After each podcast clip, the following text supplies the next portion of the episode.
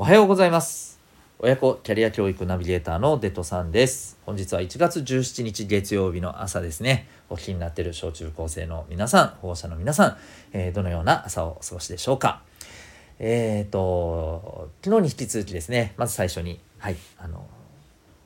お店のご紹介をさせてください。えー、インスタグラム持ってる方はぜひですね、えー、スター幸せのたい焼き屋さん、えー、スターは STAR 大文字ですね。それでご検索ください。えー、下出てくると思いますが、あの浦添市発のですね、キッチンカーで、えー、たい焼きを中心にね、あの販売されていらっしゃいます。このたい焼きがですね、たい焼きがですね、あのすごい衣サクサクのあのパイ生地でできてるたい焼きなんです。見た目もすごい可愛らしいですしまた味がねめっちゃ美味しいんです。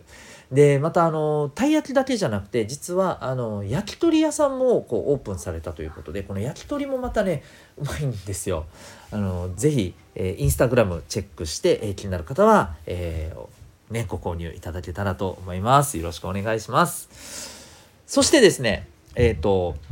私この間ですね怖いものが大好きだっていう話をあのシリの「それは不可能です」のね、えー、事件のお話をさせていただいたんですけど、えー、僕こう本当にあった呪いのビデオとかみたいに、えー、ああいうの結構好きなんですよ。まあ、ホラー映画も好きなんですけど、うんあのね、視聴者から寄せられた本当にあったこんなものが映り込んでしまった映像があるんですみたいな番組なんですけど、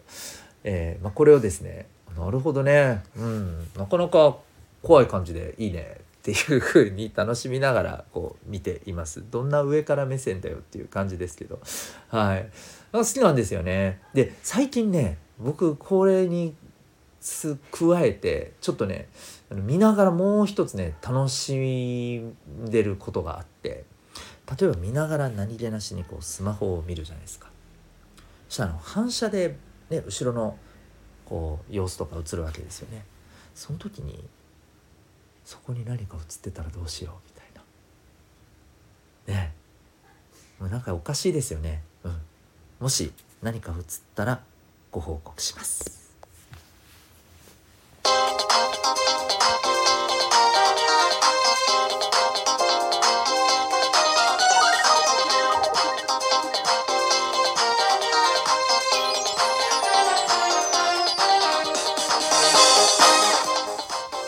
皆さん日々行動してますか？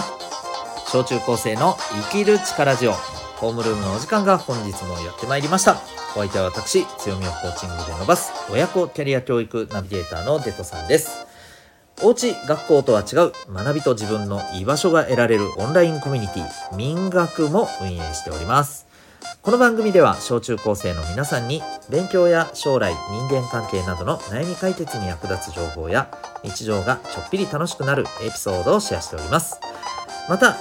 ホームルーム以外の放送では10年後社会に出ることが楽しみになる。そんな目的で聞くだけ生きる力の授業というものもお届けしております。こちらは月額たったの800円で社会で成功し人生を楽しんでいる人がやってる習慣。人間関係が楽になる心理学。お金や仕事に強くなる知識。自分で学ぶスキルなど。学校では勉強することができない。でも社会に出たら必要とされる。そんなテーマを聞いて学ぶことができる内容です。小中高生の皆さんはもちろんお母さんお父さんとお聞きいただいても、えー、お役に立つ情報かと思いますので、えー、興味ある方はこの HR というね頭文字が打たれてない、えー、成功の習慣とかね心理学とか、えお金の学びとかそういうテーマが、え頭に打たれてる放送の方も、えチェックしてみてください。冒頭の何分かはですねメンバーシップの方ではなくとも、え聞くことができるようになっています。それでは今日のホームルームのテーマでございます、大切なのは輝いている自分ではないというテーマでお送りしていきたいと思います。えっと、これ、なんていうかこう、SNS とかでもね、一時期ありましたけど、こう、なんていうのかな、リア充とかいう言葉もね、リア充とかわかりますかね？ね、まあ、今も使うのかな？はい。あの、リア充な様子をこう、ね、えー、インスタとかね、そういうところでそういう画像を作ってこういうふうに楽しんでますみたいなのをやっていかないとなんかやってられないというか、まあ、そういう自分を見せていてそんな自分の自分ってすごい毎日楽しくやってるよみたいなのを見せていくことに疲れたみたいなねそういうこうあのお話とかもね、えー、一時期まあなんかこう聞かれたりもしたんですけどえっ、ー、と何て言うのかな自分のこう、まあ、普段の生活っていうのがいつも何か楽しいことがあっていつもキラキラしてていつもこう笑顔で幸せでっていう風なまあそういうものでなければならない的な。まあもっと言うとなんか立派なことを成し遂げてみんなから尊敬されて承認されてああいつかっこいいよなってあの子すごいよねみたいな、えー、そんな人に目指さなければいけない。そんな人を目指さなければいけない。そんな人にならなければならない。そういうふうなことにまあ疲れてるというかなんかそれができない自分はじゃあもう人としてダメなのかみたいなね、えー、そんな風に何て言うのかな感じている人多分今すごく多いと思うんですよね。あのー、これ僕が結構好きでよくこの人の本を読んでいたりするんですけれどお笑い芸人の方でですね山田るい53世さんっていう方がいるんです名前聞いたことありますかね？あのこれわからない人は。ルネッサンスって言ったらなんかあああれかって気づく人いるかもしれませんけど あのお二人組でね二人組の、えーと、ヒゲ男爵っていうコンビで、えー、やっている方であのシルクハットをかぶったねちょっとこう太めの、あのはい、おじさまの方なんですね。僕あのヒゲ男爵結構ねデビュー当時あのまドカーンとまあいわゆる一発屋って言われたりしてるんですけどこのドカーンと売れた時もですけど、まあ、今も結構好きででもっとあの面白いなと思うのはこの山田さんですねすごく文才がある方で見ててももうめちゃくちゃ笑えるしああそうだよねってこう分かりやすい文章をね書く才能を持ってらっしゃるんです。でこの人結構本も出していて自分自身のこの子供の頃の経験をまとめたねあの本も出していて、ま、その本の名前がですね「引きこもり漂流記」っていうタイトルなんですよ。そうその名の通り実はね、えー、引きこもっている時期があったんだそうです。でその時にね今さっき僕が言ったようなこう何て言うのかな何か夢があって目標があって、えー、頑張っている人でなきゃダメなのかみたいなね。うんあもちろんあった方がいいのはね、そりゃそうだとは思うんですが、じゃあそれが見つかってないとか、今そんなの全く、えー、見えないんだよっていう状態の人が、えー、こう、ダメなのかと。うんそういう風なね、あの、風潮っていうものを肌で感じながら、すごく肩身の狭い思いをしながらね引きこもっていたんだっていうね、えー、ことがまあちょっと面白おかしく文文体としては書かれてるんです。でもなんか見ててあなるほどなって思うことがいろいろあったりするんですけどね。でその方もやっぱりおっしゃっているのがその自分がその例えばそんな人にまあ正直まあなれないしあんま正直なりたくもない。うん、要するにあの社会でね活躍してるようなさそんな人に別にならなくていい。普通の人でいいと。でもそんな普通の人でいいっていう風に、えー、そんな、まあ、あり方でいる自分自身はじゃあダメなのかみたいなね、うん、なんか落ちこぼれなのかみたいなね。そういう風なあの思いを感じていたと、うん、それはどうなんだろうっていうことをね彼はまあ自分の人生経験から言ってるんですけれどどう思います？ここまで聞いて。例えば今何か目指してるものがあってなりたいものがあって頑張ってる人はそれはそれでいいと思いますもちろんね。で一方でそれが見つからないあるいは正直今そんなのを見つけるつもりもない。うん、でじゃあそんな自分をみんな「お前は何だ?」と「やる気がないやつだな」と「うん、ダメだな」みたいな。風にどうも見てるような空気感があると。すごい辛いと、えー、そういうふうにね思ってる方もいるかもしれません。で僕はあのこう小中高生のサポートをしてる中で、えーと、よく言うんですけどあのそういうことじゃないよと。大事なのは輝く自分を目指せっていうことじゃないんだと。自分がなりたいものを目指せって話なんですよ。つまり別になんかキラキラした自分なんかになりたくない。むしろそういうのは嫌だと、うん、自分はもう本当にあのー、この何でもないまあ平穏で平和で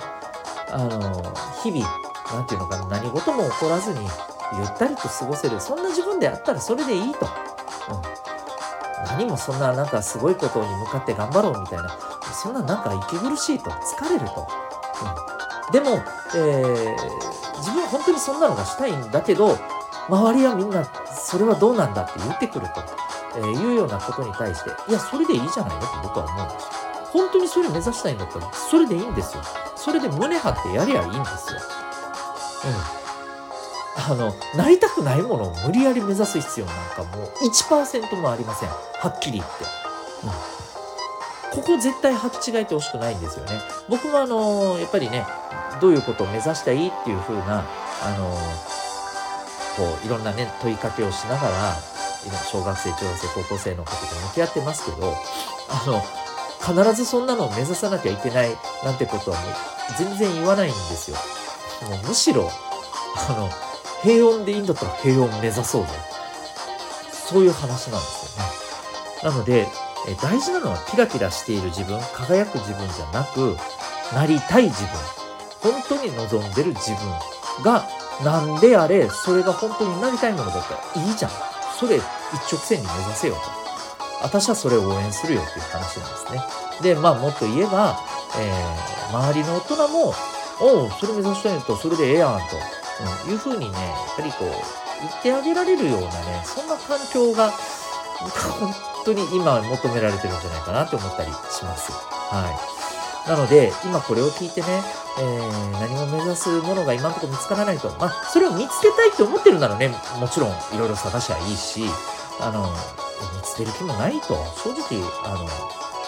そんなのは今全然いいという人は、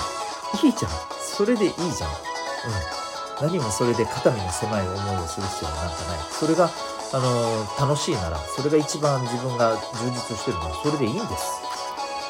ということをはいあのもう固く伝えておきたいなと、はい、それで肩身の狭い思いなんかしなくていいと思うしそれをいいじゃんって言ってくれる人とねあの多分ね、えー、そういう人に何て言うのかないろいろ話聞いたりしてもらって、えー、そういう人からねいろんな言葉をかけてもらった方がいいと思います。ね、ということであのー、ねいいんです本当になんか何かに向かって一直線に向かっているとかじゃなくたっていいんです。えー、ぜひ、えー、自分の目指したいものを目指してください。ということで今回は、えー、大切なのは輝いている自分じゃないそんなテーマで、えお送りいたしました。えー、お家や学校と違う学びと自分の居場所が得られるオンラインコミュニティ民学、えー、あります。えーと、この放送のコメント欄にリンクがありまして、えー、そこの先でですね、詳細見ることができます。まあ、簡単に言うとですね、え学校で学べないような、でも社会に出て、えまあ、自分が楽しく生きていくためには、え必要な知識考え方をお伝えする、えオンライン授業生きる力の授業というものをやっていたりですね、えあるいは、えまあ、学校の宿題とかね、え自分で何か勉強したいなっていうのがあれば24時間いつでも使えるオンライン自習室もあったりします時々僕もいたりするので、えその時間狙って入ってきてもらえたらまあわからないところとかね、え聞いてもらったり、えまあ、ちょっとした塾みたいな感じで使っていただくこともできるしなんかちょっとした悩みと相談事あったらね、えー、そこでちょっとっていうことでね、聞いてもらうことも、あの、OK ですので、えー、そんな風にもね、お伝えいただけます。また、受講生同士の交流とかもね、えあったりしますますので、えー、まあ、そんな、あの、民学興味がある方はチェックしてみてください。それでは、今日も心が躍るような学びの瞬間、たくさん掴んでいくために行動していきましょう。親子キャリア教育ナビゲーターのデトさんでした。それではまた明日のホームルームで